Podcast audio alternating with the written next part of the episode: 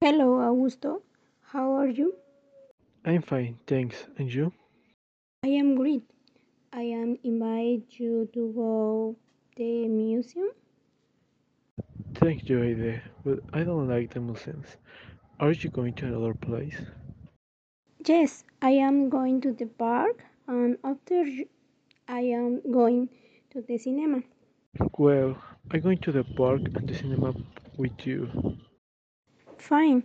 We going to eat in a restaurant before going to the cinema. Yeah, and what movie we going to watch?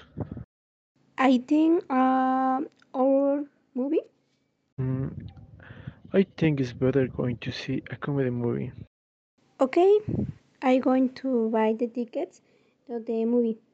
And I'm going to pay the popcorns and sodas in the cinema. Don't worry. And after the cinema, we're going to drink a coffee. It's a wonderful idea.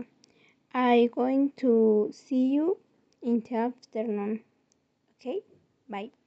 Fine. See you.